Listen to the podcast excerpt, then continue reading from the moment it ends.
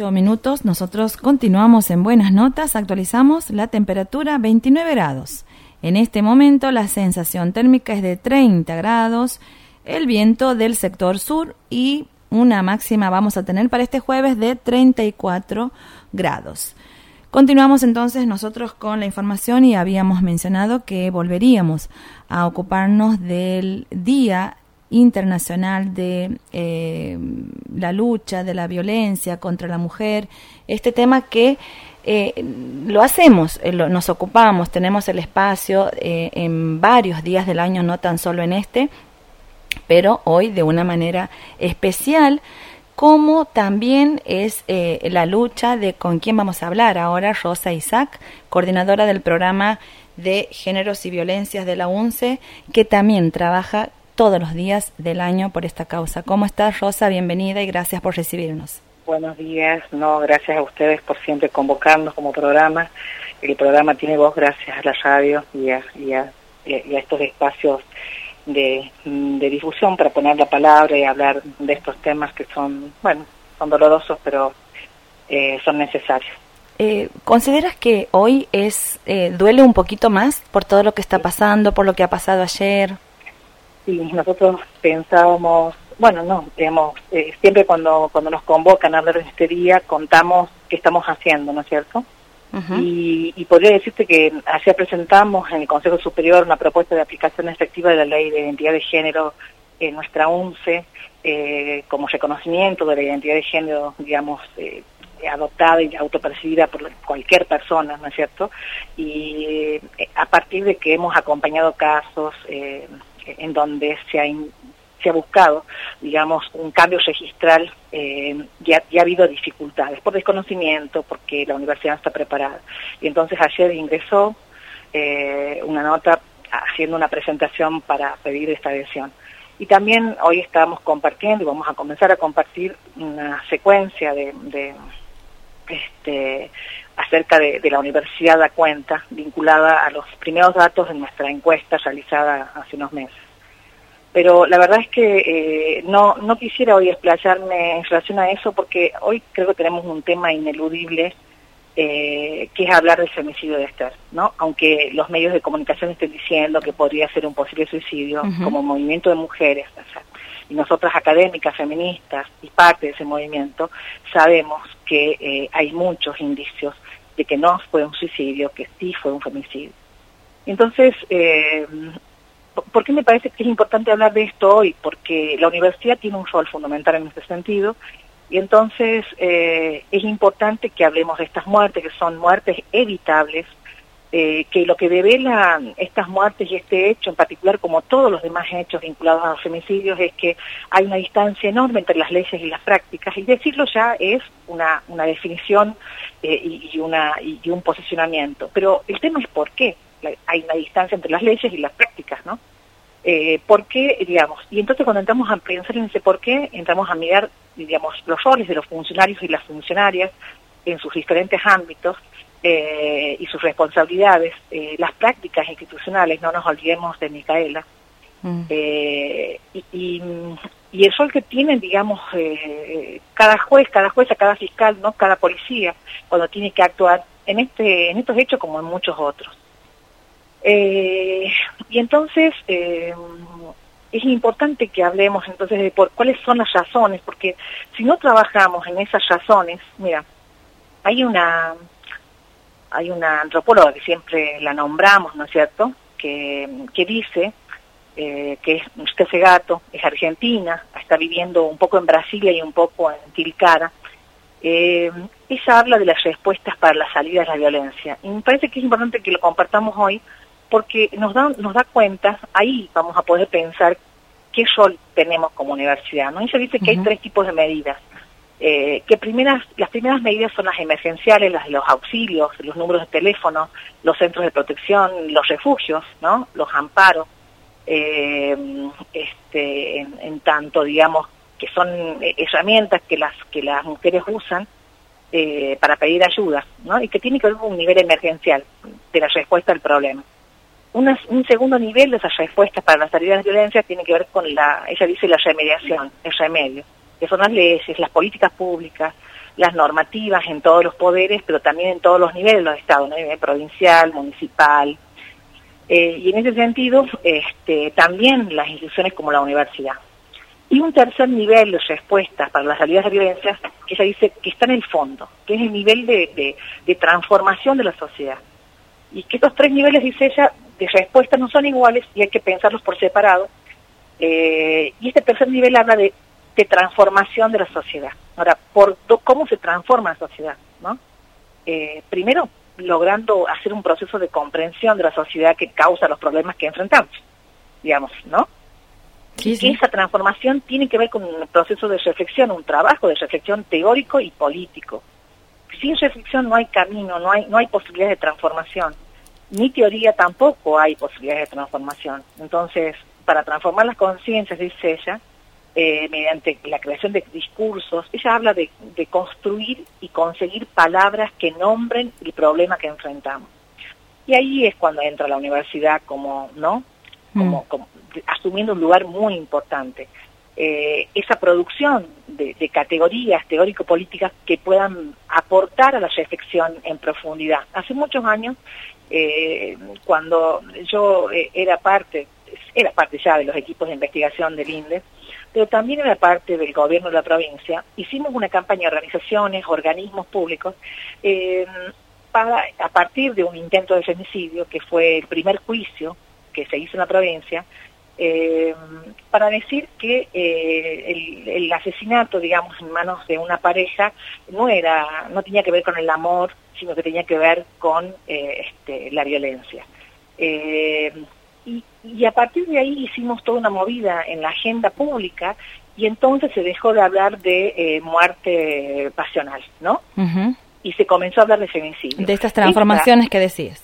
Claro, esas transformaciones han venido también del uso de categorías y de poner en crisis algunos conceptos y algunas formas de nombrar los hechos, y, es lo que hace, digamos, y es el aporte de la universidad para ese proceso, construir un nuevo vocabulario que permita y que pueda que, pueda usar todas las personas, digamos, esta, esta palabra femicidio ya es entendida por las personas en general o por muchas personas en nuestra sociedad. Este, y, también va acompañada ¿no? Violencia contra las mujeres, digamos, y podemos nombrar muchas más. Digo, Rosa, también tiene que ir acompañado cuando, cuando digamos, e, estos discursos, estas palabras, estas transformaciones, en, en la acción. Claro, por eso te decía y por eso recuperaba lo que dice Rita Gato. Mm. Hay tres niveles de respuesta que están articuladas entre sí, están vinculadas entre sí, no puede estar una sin la otra. Digamos, si yo genero procesos de reflexión, pero no genero políticas públicas, y bueno, yo les voy a decir las mujeres, mujeres tienen derecho a exigir, eh, este, Papa Nicolau tienen derecho a exigir, la IBE tiene derecho a exigir la protección o medidas de protección para cuidar de sus vidas en situaciones de violencia, pero si no hay políticas públicas que estén disponibles para que esas mujeres accedan a esos, esos derechos y no sirve la reflexión. Claramente, mm. entonces, estas tres niveles de respuestas para la salida de la violencia tienen que estar vinculadas, tienen que estar concatenadas, tienen que estar articuladas, de tal modo que, que, configuren una política integral que pueda atender y que pueda cambiar estos números de femicidios que tenemos. En mm. Santiago del Estero, entre el 2020 y 2021, eh, Mumala dice 13, eh, nosotros decimos 17, porque desde el INDES tenemos, desde el año 2006, hemos construido y hemos sostenido un registro de femicidios que va desde el 2002 hasta la fecha y año a año. Ese registro, esa memoria de femicidios que nosotros venimos construyendo desde el INDE, desde el Grupo Género Política de Derechos, yo nombro porque el programa no está escindido de ese, de ese, de ese grupo, eh, articula y, parte y se constituye a partir de ese espacio, es que eh, podemos decir que para nosotros esos, esos femicidios son 17 con el, con el, asesinato de Esther, eh, y eh, tenemos nombre y apellido de cada uno. Entonces podemos decir que sí, hay 17 femicidios en Santiago Estero y que seguimos teniendo los primeros lugares entre las provincias este, que más femicidios este, van sumando a lo largo de estos años. Mm. Rosa, y, sí, sí, ¿qué te gustaría que pase? ¿Qué, qué, es lo que más sueñas o, lo que más deseas como mujer, como, como persona, como luchadora? que hablabas de, de, los roles, hablabas de hacerse cargo, hablabas de que, se, de que te escuchen, hablabas de que, de que accionen, de que, de que se transforme. ¿Qué es lo que más consideras que es urgente en este tiempo que estamos viviendo? Lo que más es urgente eh, son, son muchas cosas, pero lo urgente, lo urgente es que el Estado en todos sus niveles y en todos sus poderes pueda dejar de hacer como sí eh, y pueda asumir las responsabilidades que tiene. Eh, no podemos tener una policía que está diciendo e informando y, un diario que está diciendo como si fuese la verdad y como si fuese el sistema judicial diciéndonos qué pasó con Esther. Cuando la población, cuando las agrupaciones políticas que han estado brillando, porque la policía no estaba y porque el sistema judicial no estaba presente allí, han, han caminado todos esos lugares donde dicen que el cuerpo se encontró. Eh, en una tusca una persona no se puede colgar. Y entonces, eh, digo, eh, entender que la población y que la sociedad está cambiando, que estamos transformando nuestras miradas y necesitamos instituciones que estén a la altura de estos procesos, de estos procesos de reflexión y de cambio que estamos pidiendo, que estamos queriendo. las mujeres no somos unas cuantas, somos, somos la mitad de la población y pensamos a nivel mundial eh, somos parte de esta sociedad, eh, nos queremos vivas, no nos queremos muertas. Y, perdón, pero eso es parte eh, de una sociedad democrática, de una sociedad inclusiva. No podemos pensar que vivimos en una sociedad libre si seguimos sosteniendo y, siendo tolerantes a las violencias. ayer en la capacitación de la Micaela a, a los no docentes yo les decía que eh, para poder eh, transformar nuestras sociedades tenemos que dejar de ser tolerantes, tolerantes al chiste machista, tolerantes al acoso callejero, tolerantes a la violencia o a, las opiniones sobre los cuerpos de las mujeres cuando son pobres, ¿no? Si son pobres no importa, si son... Eh, esto no estaría pasando, que decía ayer un integrante de La Poderosa, si fuese una fiscala, si fuese una médica, si fuese, ¿no? Si fuese mm. una docente. Mm. Eh, no estaría pasando esto. Eh, el sistema judicial habría actuado con más severidad. Y entonces no podemos dejar de cruzar género con racismo y clase. Este, hay mujeres que valen más y hay mujeres que valen menos. También queremos cambiar esto. Y no solamente mujeres, también varones que valen más y varones que valen menos. Y vivimos en una sociedad clasista, desigual, racista, y tenemos que hacernos cargo de eso para poder transformar esto. Porque mira, no pueden, tenemos el plexo normativo más importante en la historia en estos últimos, de la, mitad del siglo XX hasta ahora.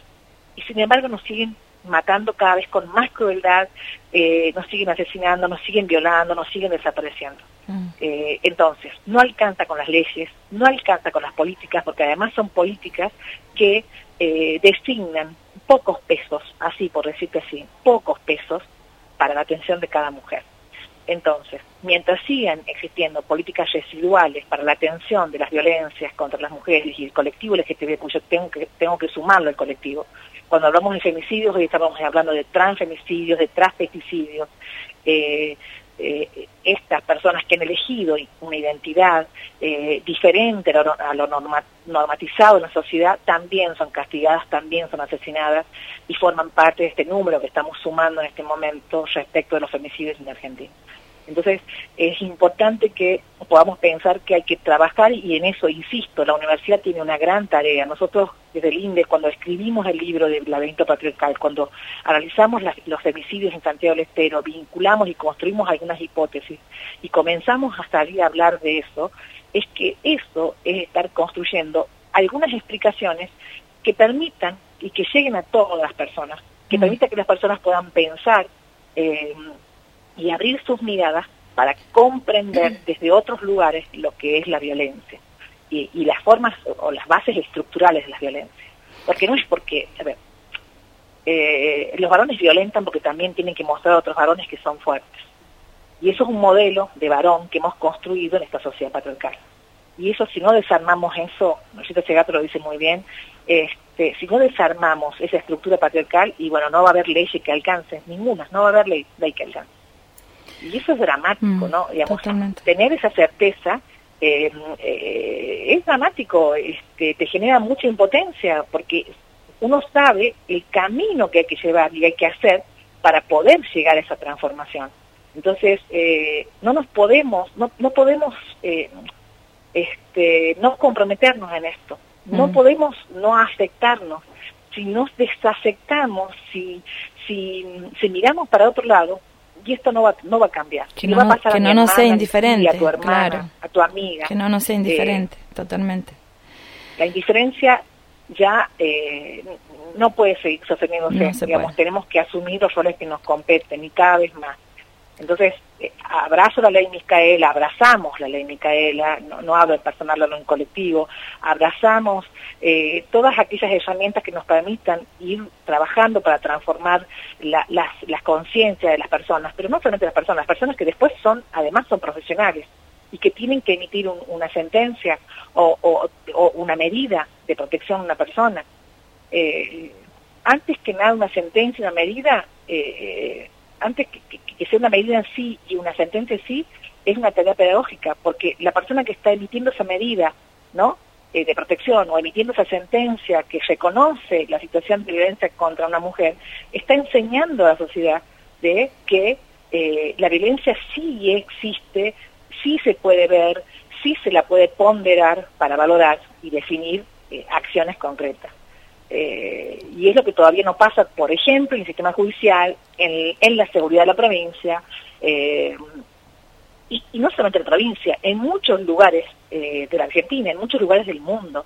Por eso hay sentencias tan injustas, por eso hay, hay situaciones de asesinatos o de, femicidios, porque, porque digamos, las instituciones hicieron mal las cosas. Muchísimas gracias, Rosa, por, por esta comunicación y nosotros como espacio también de la universidad acompañamos este proceso de transformación. Estamos para lo que necesiten y te mando un abrazo fuerte. Gracias, un abrazo para vos fuerte, un abrazo a todas las compañeras de los un abrazo a todas las compañeras y mujeres este, eh, de nuestra universidad eh, y hoy salimos a marchar también como universidad eh, en representación del programa eh, y de nuestra universidad porque porque no tenemos que tolerar. La tolerancia no sirve y bueno tenemos que decir basta. Gracias Muchas gracias. Gracias a ustedes. Un abrazo gracias